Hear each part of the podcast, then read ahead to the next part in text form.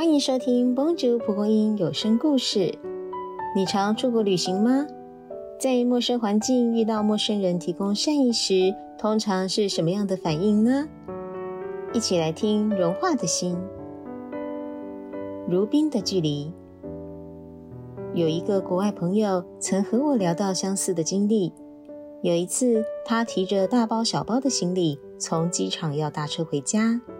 车上，一名带着孩子的妇人挪了挪身体，空出了一小块地方，示意他可以一起坐。然而，他的家乡治安不佳，一般人大多有所提防。纵然是一位妈妈施出善意，他仍感到不安，拒绝对方的帮助。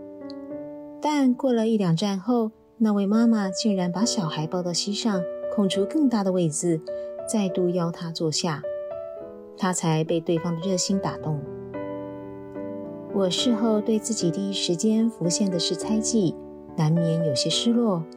不法的事确实增多了，然而我们的爱心只能冷淡吗？连接受善意都得如此复杂吗？一线曙光。我想到小说《悲惨世界》的主角尚万强，他努力工作。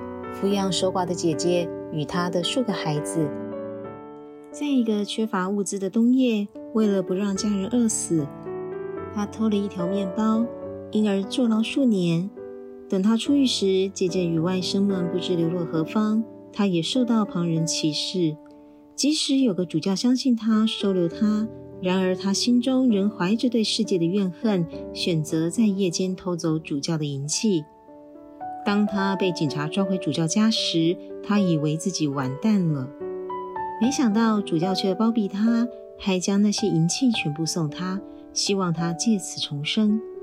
上万强的心才被救赎，在之后的故事里展现丰沛的爱心，扶持许多贫困的人。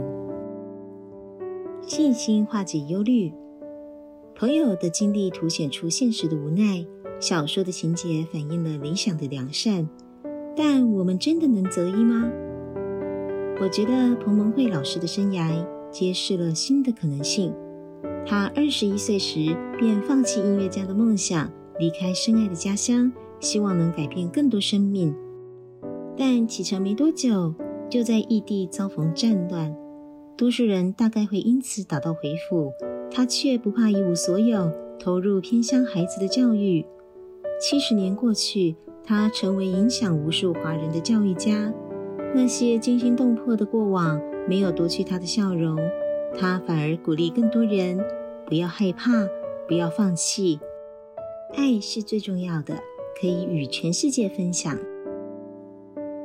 随着诈骗事件越来越多，人与人之间的信任也渐渐变得薄弱，但比起竹上拒绝一切的高墙。更希望我们在帮助人与接受帮助时，都有懂得分辨的智慧。